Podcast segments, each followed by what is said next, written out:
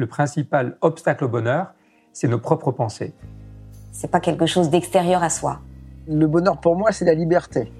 Pour moi, c'est très simple en fait, le bonheur. C'est euh, c'est juste être. Bienvenue sur le podcast C'est quoi le bonheur pour vous? Je m'appelle Julien Perron, je suis le réalisateur du film C'est quoi le bonheur pour vous? Pendant plus de 4 ans, je suis parti à travers le monde pour interviewer 1500 personnes autour de cette question fondamentale.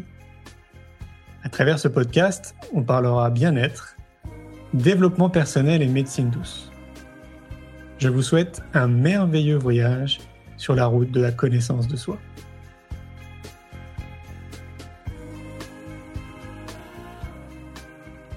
Aujourd'hui, j'ai le plaisir de recevoir Mélusine Harley.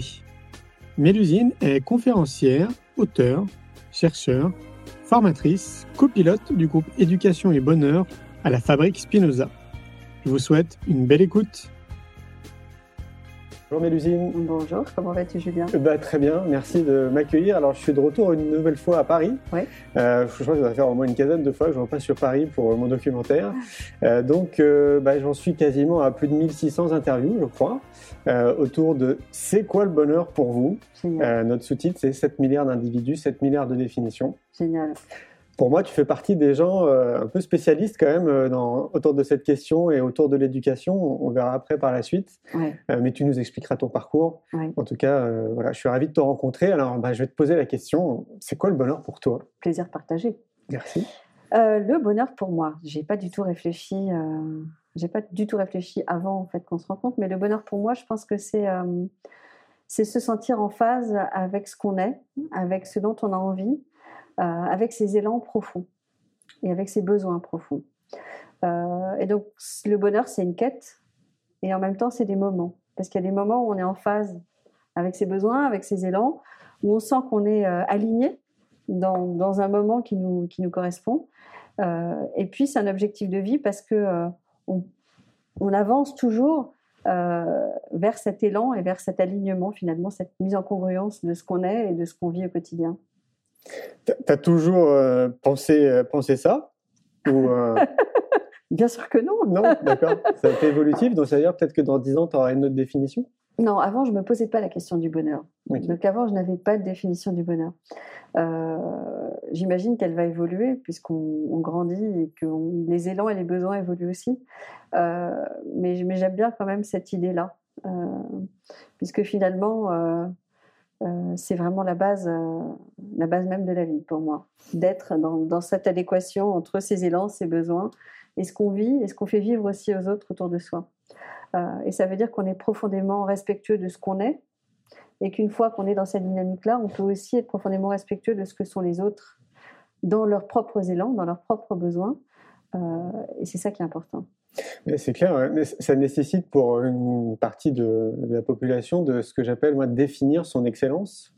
Oui. Tu sais, ce fameux don qu'on a tous. Oui. Euh, bah, une personne va être très douée en tant que journaliste, Ouais. une autre, ça va être maçon, par exemple. Ouais. Pour moi, ça, ça revient à ça. Euh, comment tu as fait, toi, pour déceler à un moment donné ton don? Alors, je pense qu'on n'a pas qu'un seul don. Je pense qu'on est tous euh, extrêmement doués. Mais tous, tous, tous. Euh, alors, comment j'ai fait, moi, euh, pour trouver mes dons? J'ai eu la chance extraordinaire d'a- d'aller dans une école où on nous a fait tester plein de choses.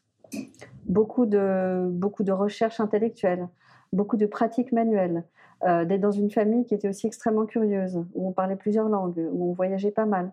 Et donc tout ça, ça m'a permis d'abord de voir que je ne sais pas si j'ai un don ou plusieurs dons ou mille milliards de dons, mais que j'avais une passion de la vie, une curiosité de la vie et une passion de tester plein de choses. Je réponds pas tout à fait à ta question. Si, Si, si, si. Ouais, ouais. Voilà, Parce donc que euh, ouais. Finalement, c'est dans l'expérience que tu t'es révélé, quoi, si je comprends bien. C'est dans l'expérience. C'est dans l'expérience et dans l'échange énormément. Euh, et c'est dans la lecture. Donc c'est dans toute forme d'expérience, effectivement, D'accord. que ce soit intellectuelle, sensorielle, relationnelle. ouais. Tu me disais euh, en amont, euh, avant de commencer l'interview, que tu es, une pro Steiner. Je ne sais pas si je suis une pro ou une anti de quoi que ce soit. D'accord, Euh, je suis une, une pro de l'expérience positive euh, pour tout le monde. d'accord. Euh, donc partant de là, je pense que dans les écoles Steiner, il y a énormément de- de- d'éléments extrêmement positifs.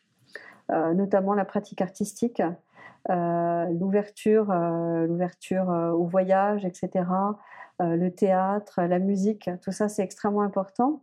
ce qui manque pour moi aujourd'hui chez Steiner, en tout cas de mon expérience et ce que je peux en voir en tant que défenseuse euh, de Steiner, euh, c'est la participation des jeunes, c'est l'écoute des enfants et des jeunes, et notamment cette personnalisation, à mon avis, qui, est nécessaire aujourd'hui dans le regard sur le jeune. Donc, euh, cette évolution finalement de la posture de l'adulte vis-à-vis de l'enfant et vis-à-vis des autres adultes, pour pouvoir accompagner l'enfant dans ce qu'il est et pas dans ce qu'on pense qu'il devrait être complètement. Mais est-ce que tu ne penses pas que justement le fait que tu aies intégré euh, ce cursus ait favorisé euh, ton développement personnel? Ça l'a euh, absolument, totalement favorisé. Ça a semé des petites graines magnifiques et ça m'a permis justement de prendre conscience que l'étape suivante de ce développement, c'est d'ouvrir ses yeux vers encore plus de créativité et vers une posture relationnelle qui soit encore plus ouverte. À quel niveau? Eh ben, au niveau, par exemple, de dire à l'enfant euh, au lieu de dire à l'enfant, euh, euh, je vais te dire ce que tu dois faire, comment tu dois le faire et, ce que tu fais chez toi, par exemple, tu joues aux jeux vidéo, c'est pas bien, jugement. dire à l'enfant, mais tiens, avec quoi arrives-tu aujourd'hui de chez toi? Tiens, tu regardes des mangas, mais qu'est-ce qu'il y a de si intéressant dans tes mangas? Cette ouverture qui va faire que derrière, petit à petit, on va pouvoir construire une relation d'interconnexion et de, et de nourriture mutuelle et pas descendante. D'accord. Et, euh, voilà, donc dans les écoles Steiner, on est encore très descendant parfois. Euh, et ça, je pense que ça peut évoluer. Et dans l'éducation nationale, on a des profs qui sont pas du tout descendants. Je pense à, la prof de français de ma fille, euh, qui justement est dans cette ouverture à l'intérêt et aux élans des jeunes et qui arrive à en faire quelque chose de magnifique. Tu disais aussi dans, dans ta présentation du bonheur que c'était aussi une quête. Oui. T'entends quoi par quête? J'entends par quête le fait que je pense que toute notre vie, on apprend à se connaître et que toute la vie, on apprend à faire l'expérience du changement, de cette vacuité fabuleuse inhérente à notre nature humaine. Euh, voilà, donc forcément, une fois qu'on se positionne comme ça, euh, si on a envie, et c'est mon envie et c'est mon élan à moi, on est dans cette forme de quête, de se dire, mais finalement, c'est quoi le bonheur pour moi aujourd'hui? Et demain, ce sera quoi le bonheur pour moi? Et cette quête d'équilibre, parce que je pense que le bonheur, c'est aussi un équilibre, euh, et que par le mouvement même de la vie, on est toujours dans, cette, dans, ce, dans ce, ce balance, enfin ce, oui, ce balancement, enfin ce, ce, mouvement un peu pendulaire comme ça, euh, où on va vers une forme d'équilibre qui nous convient. Donc c'est une quête. Ouais, parce que beaucoup disent euh, que finalement le bonheur c'est pas une quête, mais le plus important c'est le chemin. C'est la même chose. C'est la même chose pour toi C'est la même chose. D'accord. C'est la même chose. Puisque finalement, euh, la direction qu'on va prendre dans un chemin, c'est parce qu'on se donne un objectif.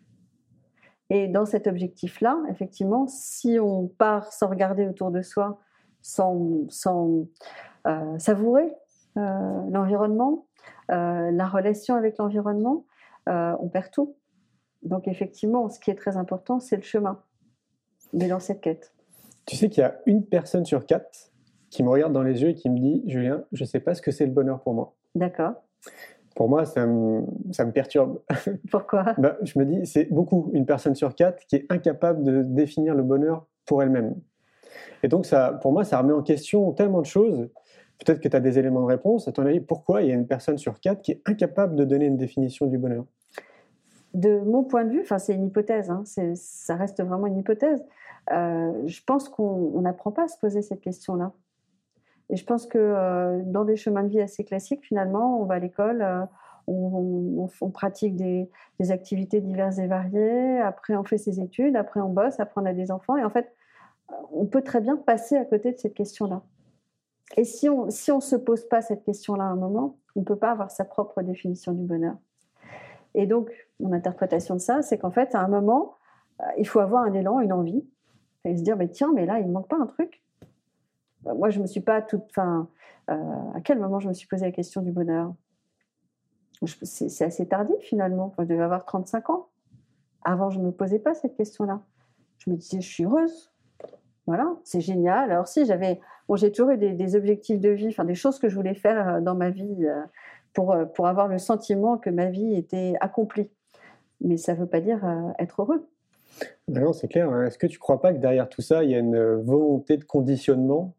Dans notre société de, euh, bah, dès l'école, en gros, euh, de, nous formater à une vision de la vie, euh, peut-être même de manière plus large, à vraiment nous conditionner pour être de bons consommateurs, et donc du coup de nous priver bah, cette liberté de, de, prendre du recul et, de penser un petit peu à soi. Non, je pense pense pas qu'il y a un je pense pas qu'il y a un complot derrière tout ça. Je ne pense pas qu'il y a une volonté ou une intentionnalité.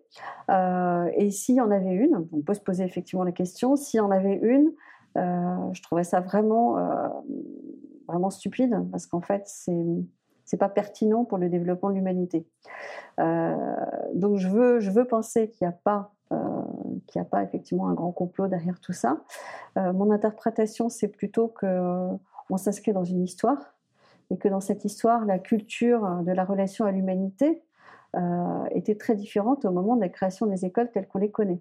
Et effectivement, la finalité de l'école, euh, c'était pas de l'épanouissement des individus, euh, c'était l'épanouissement d'une société conditionnée par un épanouissement industriel.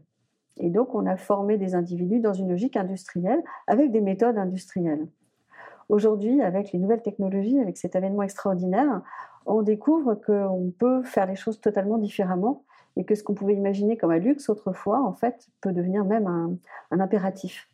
Et cet impératif, impératif c'est un peu trop fort, mais en tout cas, oui, cette idée que euh, l'épanouissement individuel, en fait, fait partie euh, des évolutions souhaitables et logiques euh, de l'humanité compte tenu des évolutions technologiques euh, et sociétales actuelles, et environnementales aussi. Mais tu ne trouves pas qu'on a du retard pour le coup en France? Si on prend l'exemple de la Finlande, de la Norvège, de la Suède, euh, de l'Islande je pense que là aussi, chacun prend sa route et chacun prend son chemin et, et chacun est dans sa quête. Euh, la culture française a énormément de freins, ça j'en suis convaincue. Euh, elle a aussi énormément de force et on voit de belles choses se développer. Alors c'est vrai qu'il y a des, il y a des nœuds euh, il, y a des, il y, a des habitudes relationnelles, des habitudes comportementales dans certains métiers euh, qui font que les choses ne vont pas très vite. qu'on puisse dire. Je crois que c'est bien dit comme ça. Euh, maintenant, on voit aussi que les choses évoluent. Là, par exemple, on... enfin, moi, je suis vraiment très heureuse de voir à quel point il y a de plus en plus de gens qui viennent me voir pour travailler sur le bonheur au travail, pour travailler sur le bonheur à l'école, pour travailler sur le bien-être. et ça, c'est quand même très nouveau.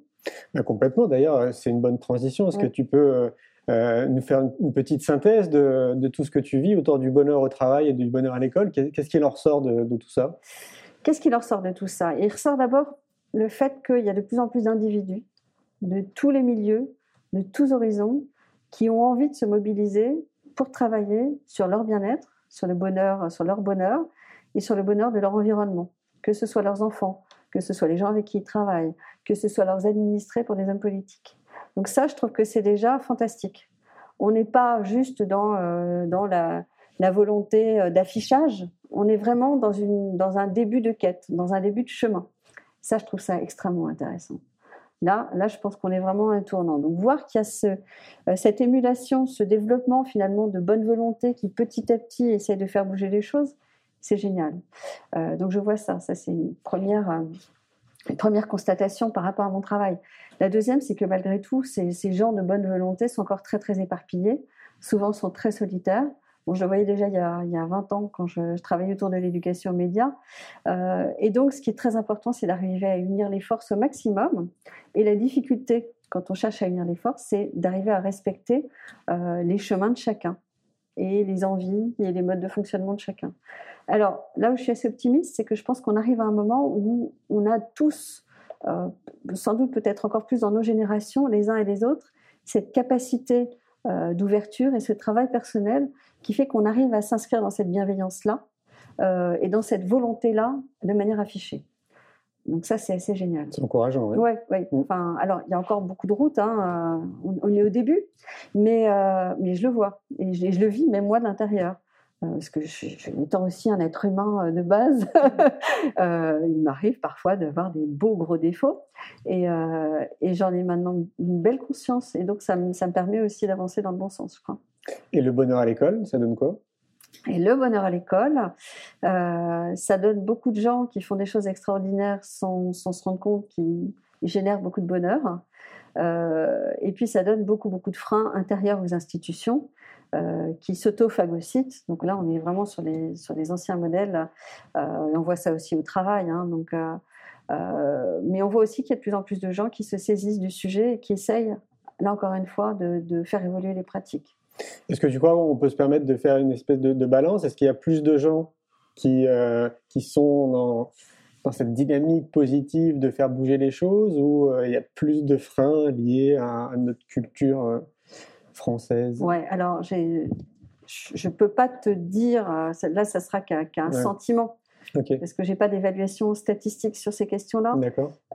Je pense que beaucoup de gens font avancer les choses dans le bon sens sans le savoir, mmh de manière implicite. Mmh euh, je pense qu'il y a une, poignée de plus en plus nombreuse de gens qui fait avancer les choses de manière explicite, mmh euh, comme nous, comme toi, comme moi, comme la Fabrique Spinoza, euh, comme, nos partenaires.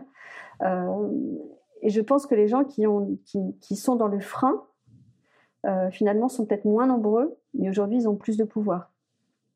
Voilà, c'est peut-être comme ça que. Et je pense que dans les freins, il y a aussi beaucoup de gens qui, qui sont dans une sorte d'impuissance apprise, de résignation, et que finalement, ces gens-là, au fond d'eux, ils auraient envie que ça change. Très clairement, c'est une bonne transition, euh, une fois de plus. J'ai le sentiment qu'il y a une population qui est en quête de sens. D'ailleurs, il y a un film qui est très sympa autour de ça, que j'ai pas encore vu, mais il paraît que c'est très sympa. Et voilà, ce sentiment d'une population qui, euh, bah le terme est très juste, qui, euh, qui, essaie de trouver un sens à leur vie, à leur activité professionnelle. Donc j'imagine que tu le vois aussi de ton côté. Hein. Oui, absolument. C'est cette quête de sens, je pense. En fait, souvent ce qu'on constate, en tout cas dans notre génération, c'est qu'il euh, on est rentré dans un, dans un mode de fonctionnement où on a écouté ce que disaient nos parents, euh, euh, ce qu'on nous a dit à l'école, on est rentré dans une voie et à un moment, il y a eu une prise de conscience. une prise de conscience ou un choc ou une maladie. Et donc cette quête de sens, on voit bien aujourd'hui qu'il y a énormément de gens qui l'ont et qui passent par des chocs.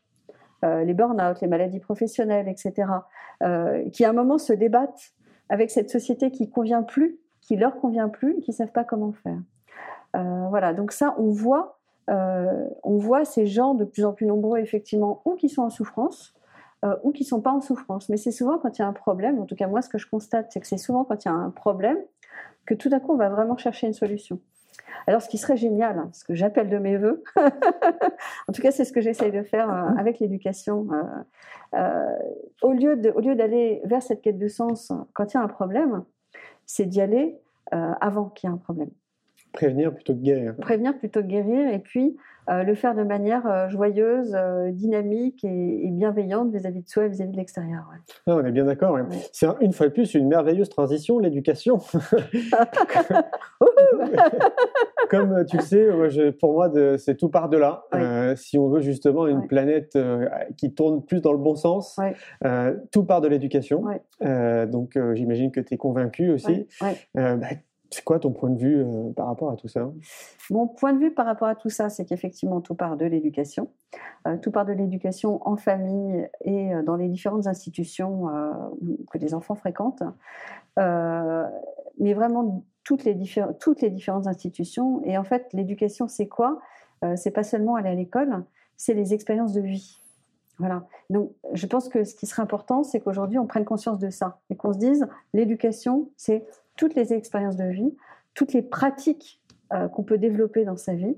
Et ça, c'est une super transition. Je reviens à l'éducation euh, vraiment euh, initiale, mais pour la formation continue, pour la formation professionnelle, c'est cette même idée, c'est-à-dire élargir la validation des acquis d'expérience, élargir le fait que quand une maman ou un papa arrête de travailler pour s'occuper des enfants, il développe des compétences et que ça puisse rentrer dans le cadre de la validation des compétences, par exemple. Quand quelqu'un développe une activité associative, euh, qui développe des superbes projets, pareil que ça rentre dans la validation des, acquis d'expérience et que donc ce soit reconnu et qu'à ce titre-là, ça permette aux gens de progresser. De la même manière, dans l'éducation des enfants, je pense qu'il faut ouvrir les champs et que donc, euh, ce, qui, pour moi est vraiment la base, ce qui a été peut-être un peu une de mes frustrations quand j'étais petite, même si j'étais dans une superbe école, euh, c'est que chaque enfant puisse faire l'expérience de ses talents multiples, sans jugement de la part des adultes, avec un accompagnement bienveillant et facilitant. je pense que c'est ça la clé. de base de l'éducation, avec en plus une proposition de l'adulte, parce que l'enfant, parfois, il ne voit pas tout dans son environnement, c'est un peu Montessori, hein, enfin c'est totalement Montessori. C'est l'adulte bienveillant qui va dire Tiens, t'as pas envie d'essayer ça? Ça ne te pas? Ah bah si, peut-être, ah bah non, ah bah non, mais là je suis occupée. Ah bah oui, pardon, tu es occupée, continue à faire ce que tu fais. Voilà. Mm. Donc l'éducation, c'est ça. Mm. Et c'est possible. Et, et, et, et, ça se fait euh, au quotidien dans, dans, énormément de familles Mm. euh, qui ne s'en rendent pas forcément compte. Il y a de plus en plus d'en- d'enseignants qui le font dans des écoles Montessori, mais aussi dans des écoles euh, Steiner, dans des écoles publiques, dans des écoles privées. C'est-à-dire qu'on voit que ce sont des pratiques qui innervent la société petit à petit d'une manière remarquable. Et l'éducation, c'est aussi la prise de conscience, enfin, la capacité de prendre conscience de toutes ces potentialités, mais pas seulement intellectuelles.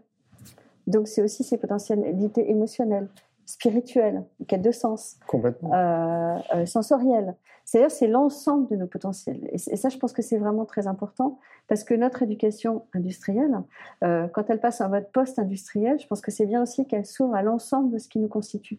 Complètement. Ouais. ouais. Ce, qui, ce qui est intéressant à souligner, c'est que c'est une réalité pour les gens qui nous écoutent, qui se disent pas, bah tiens, ça serait un schéma idéal. Oui. C'est déjà une réalité depuis de nombreuses années dans de nombreuses écoles. Et comme tu le disais, il y a déjà beaucoup d'enseignants aussi qui mettent ça en pratique.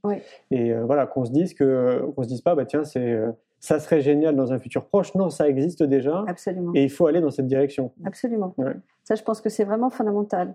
Et il y a beaucoup de profs aussi qui font ça de manière quasiment intuitive. Mm. Et ça, c'est aussi très important.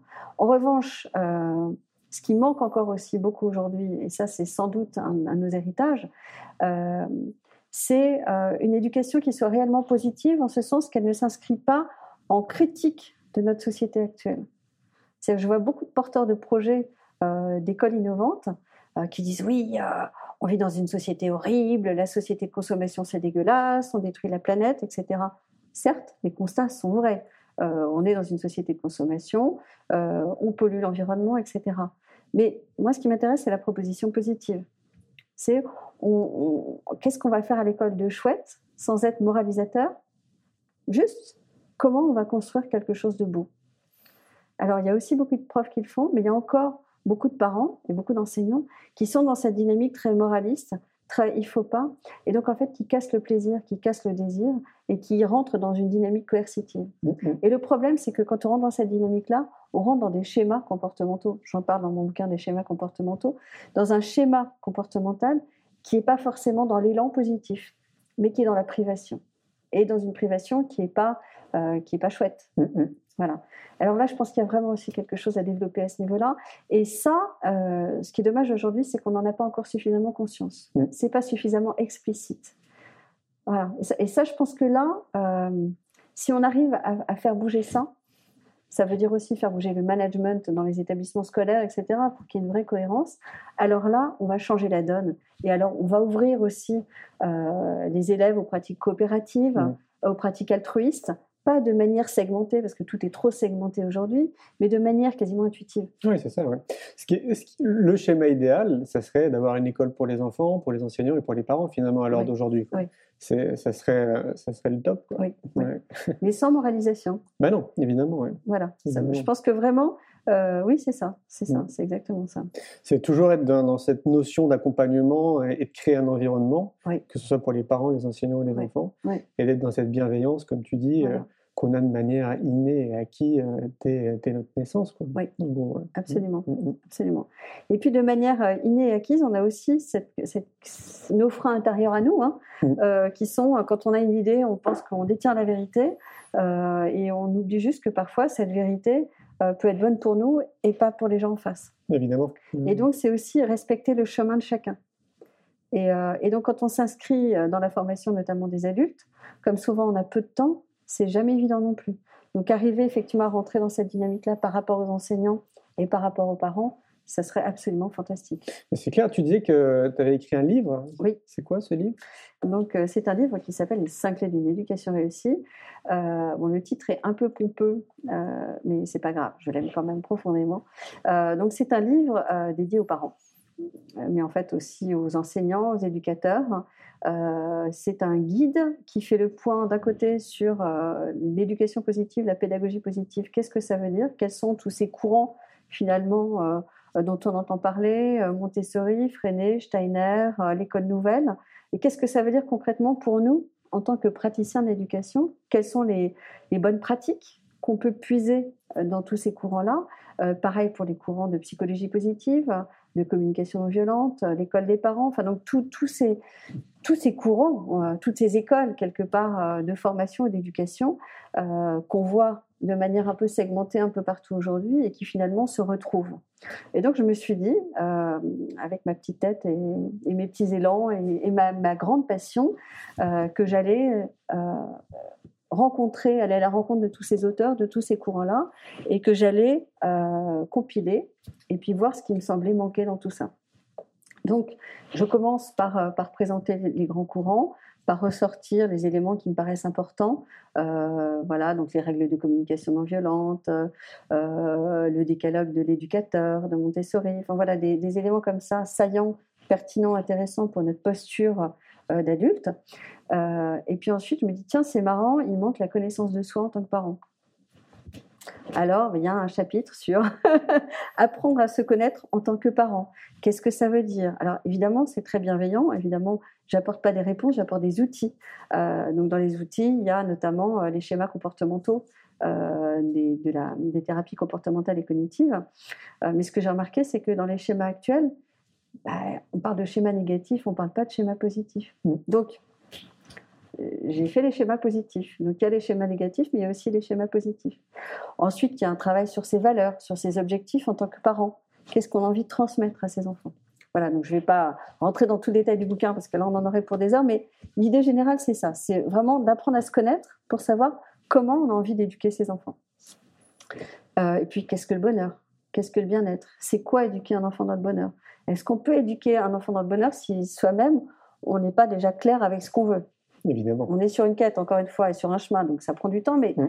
si déjà on ne prend pas conscience de ça, c'est compliqué d'aller dans cette dynamique-là. Je crois que ça va même plus loin. À l'heure d'aujourd'hui, 2017, je pense que c'est responsable de réfléchir avant de faire un enfant. Je suis d'accord. Et de se poser les bonnes questions. Et de ne pas être euh, dans l'idéal de se laisser porter par cette condition euh, sociétale qui est parce que c'est normal d'avoir des enfants, c'est normal de se marier, etc. Mais voilà, de le faire vraiment en conscience et de se poser la question pourquoi je fais un enfant? Oui, absolument, absolument. enfin bon, à titre personnel, j'ai pas voulu faire des enfants jeunes. Euh, je me suis pas dit que je ferais des enfants vieilles, mais j'ai voulu être prête. Et donc j'ai choisi le moment et l'homme évidemment euh, avec qui euh, je pensais que c'était le, bon moment et le, voilà le bon timing pour faire des enfants. Oui, parce qu'il y a une responsabilité derrière qui est, qui est, colossale. colossale. Euh, il faut quand même aussi euh, comprendre et admettre qu'on met une partie de sa vie un peu de côté pour euh, s'occuper du mieux qu'on peut et pleinement avec tout l'amour qu'on a pour, pour notre enfant ou les enfants qu'on a. Donc ça, il faut quand même aussi l'accepter. Il y a toute une flopée de choses auxquelles il faut réfléchir, à savoir si si on est vraiment prêt. Quoi. Mettre sa vie de côté, je ne suis pas sûre qu'on mette sa vie de côté, mais en fait, on, sa vie change forcément. Bah oui. Mm. Ouais, mais c'est en fait, c'est une nouvelle vie. C'est plus que la vie de côté. Pour moi, on, est. C'est totalement sa vie en fait même. Mais ah, c'est ah ouais, non, c'est juste ah, magnifique. c'est intéressant, ok. Euh, oui, c'est pour oui. Alors là, pour le coup, moi, je le vois vraiment d'une manière très positive. C'est-à-dire que euh, avoir des enfants, c'est on a la chance extraordinaire dans notre société, euh, on croise les doigts et on se battra pour, euh, de pouvoir désirer ses enfants, de pouvoir choisir le moment où on peut avoir ses enfants, faire ses enfants. Avoir, j'aime pas non plus d'ailleurs, mais euh, donc pour moi la question avant de, avant de faire des enfants, c'était plutôt est-ce que ce monde mérite euh, que, que j'ai des enfants dans ce monde-là et est-ce que ces enfants pourraient être heureux? Dans ce monde-là. Euh, bon, donc ça, ça, a beaucoup tourné dans ma tête. Euh, et puis finalement, on, s'est dit avec mon cher et tendre, allez, on y va et, ce, sera, ce sera ce que ce sera et ce sera magnifique. Et cette vie avec les enfants, c'est comme une renaissance quelque part. On est toujours soi-même. C'est un peu comme les différentes étapes de vie. Quand on passe de l'enfance à l'adolescence, c'est ce que disait encore une fois Montessori aussi, hein, cette idée de renaissance. Quand on a un enfant, c'est pas sa vie qu'on met à côté. C'est juste, justement, c'est une nouvelle expérience de vie qui est tellement enrichissante, qui est juste phénoménale, qui, ajoute des nouveaux doutes, qui ajoute des nouveaux questionnements euh, et qui fait grandir d'une manière tellement colossale.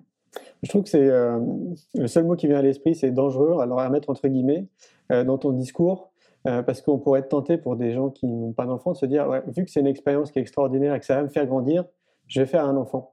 Non, je suis pas en train d'essayer de vendre à qui que ce soit le fait de faire des enfants. hein. non, non, là, je parle de ma propre expérience. Euh, et de ma propre expérience, j'avais par exemple très peur aussi avant que mes filles naissent euh, de tomber ou pas amoureux Je sais, c'est l'inconnu total de faire des enfants. Euh, donc euh, voilà, donc je dis pas, euh, c'est juste magnifique pour tout le monde. Encore une fois, on, on est tous très très différents. Mm, mm. Euh, et il n'y a pas de recette miracle. Non. Donc pour revenir à mon bouquin, c'est pas un livre de recettes miracles, c'est un livre plein de propositions, plein d'idées, plein d'idées vachement intelligentes, Forcément. forcément, plein de voilà, enfin ouais, plein plein de très belles idées pour que justement euh, quand on est parent, et c'est pas toujours facile d'être parent ou éducateur ou enseignant, euh, qu'on arrive à aller piocher à droite à gauche, dans ce bouquin-là, des choses que j'aurais pu piocher à droite à gauche, euh, pour se sortir de mauvais pas et pour inventer des, des nouvelles manières euh, d'enseigner. Oui, ça montre qu'il y a des solutions qui existent, Oui. dont on n'entend pas, forcément parler. Oui. C'est un peu à l'image du festival qu'on fait depuis trois ans, où Oui. l'idée, une des idées motrices, c'est de dire non, mais il y a pléiade de possibilités, d'outils et de solutions. Parlons-en. C'est ça, exactement. Exactement. Donc là, typiquement, il y a. euh, euh, donc oui, il y, a, la connaissance de soi. Alors j'ai un moyen mnémotechnique hein, pour, les, pour les cinq clés. Euh, c'est Seb, c'est bien. Seb, ça. Et Seb, c'est connaissance de soi. L'enfant comme une personne. Donc ça rejoint ce qu'on disait tout à l'heure. hein, C'est-à-dire, chaque enfant est une personne à part entière. Donc l'accompagner dans ce qu'il est, dans ses élans, etc. Le bien-être. La co-construction de la vie quotidienne et ça, l'autonomie. Voilà. Donc c'est comme ça que je me souviens de ces cinq clés. Mais euh, pourquoi je parle de ça? Parce que par exemple, dans la co-construction des règles de vie, euh, j'ai réalisé que sur Internet, il n'y avait aucun modèle de conseil de famille. Ok. Voilà. Donc là, ben, je dis, tiens, euh, vous pouvez, si ça vous amuse, faire des conseils de famille. Et voilà une trame. Et après, faites-la évoluer comme vous voulez. Complètement, ouais. Voilà. Ça me fait penser à une chose. C'est quoi ton regard sur l'éducation à la maison, l'école à la maison Le homeschooling. Yes. Euh, eh bien, là aussi, ça dépend vraiment euh, de la manière dont c'est mis en œuvre, Euh, des besoins réels des enfants, des intentions des parents. Est-ce que c'est fait d'une manière négative par rapport à la société, du type on va protéger nos enfants de ce monde trop, trop, trop méchant? Dans ces cas-là, ça peut être un peu dangereux. Ou est-ce que c'est fait de manière très ouverte, du type moi, parent, je peux apporter des choses extraordinaires à mon enfant, j'ai du temps pour ça. Mon enfant, je vois qu'il a envie de cet élan-là, et là, ça peut être génial. Je connais ces deux cas. J'ai rencontré des familles où c'était plutôt dans cette dynamique d'ouverture, etc., notamment avec un, un petit garçon qui a construit un avion avec un, avec un retraité qui construit des avions, euh, qui, qui est un musicien hors pair, etc. Et d'autres familles où les enfants étaient un peu prostrés, pas forcément heureux, parce qu'on était finalement dans le retrait de la société, euh, avec cette dynamique très critique, pas vraiment constructive. D'accord. Est-ce que tu aimes bien les citations? J'adore. Est-ce que tu as une citation qui te vient à l'esprit, là, que tu adores, justement? Alors, une citation que j'adore là tout de suite. Ouais. Alors, j'en ai une là, mais c'est pas la bonne. Mais si, quand Si, même. Tiens. sera la bonne. Alors, ça- en plus, elle a rien à voir avec le bonheur, elle n'est pas dans mon bouquin, mais c'est une citation de Nietzsche euh, que j'adorais quand j'étais ado et que j'aime toujours. Euh, et c'est Ce n'est pas le doute qui rend fou, c'est la certitude. Et je pense que c'est un bon, euh, c'est un bon driver. Euh, voilà. Donc, j'ai pas de certitude. Euh, je pense que c'est bien euh, toujours de douter d'une manière euh, ouverte et joyeuse, parce que ça fait partie de notre condition. Merci Mélusine. Je t'en prie, Julien. Merci à toi. Un grand merci pour votre écoute. J'espère que vous avez passé un bon moment avec nous. Je vous invite à prolonger l'expérience en regardant mon film C'est quoi le bonheur pour vous? Vous le trouverez assez facilement sur YouTube. Si vous souhaitez ancrer davantage les choses, nous avons créé le jeu de cartes C'est quoi le bonheur pour vous qui vous permettra de mieux vous connaître et de mieux connaître les gens avec lesquels vous allez jouer de manière ludique et bienveillante. Vous me retrouverez assez facilement sur les réseaux sociaux si vous souhaitez qu'on échange en direct. Et merci de nous laisser des messages ou des avis, des commentaires. Ça fait vraiment plaisir et je prendrai une grande joie à vous répondre. En attendant, je vous souhaite une très belle route et je vous retrouve maintenant la semaine prochaine pour un nouvel épisode du podcast C'est quoi le bonheur pour vous?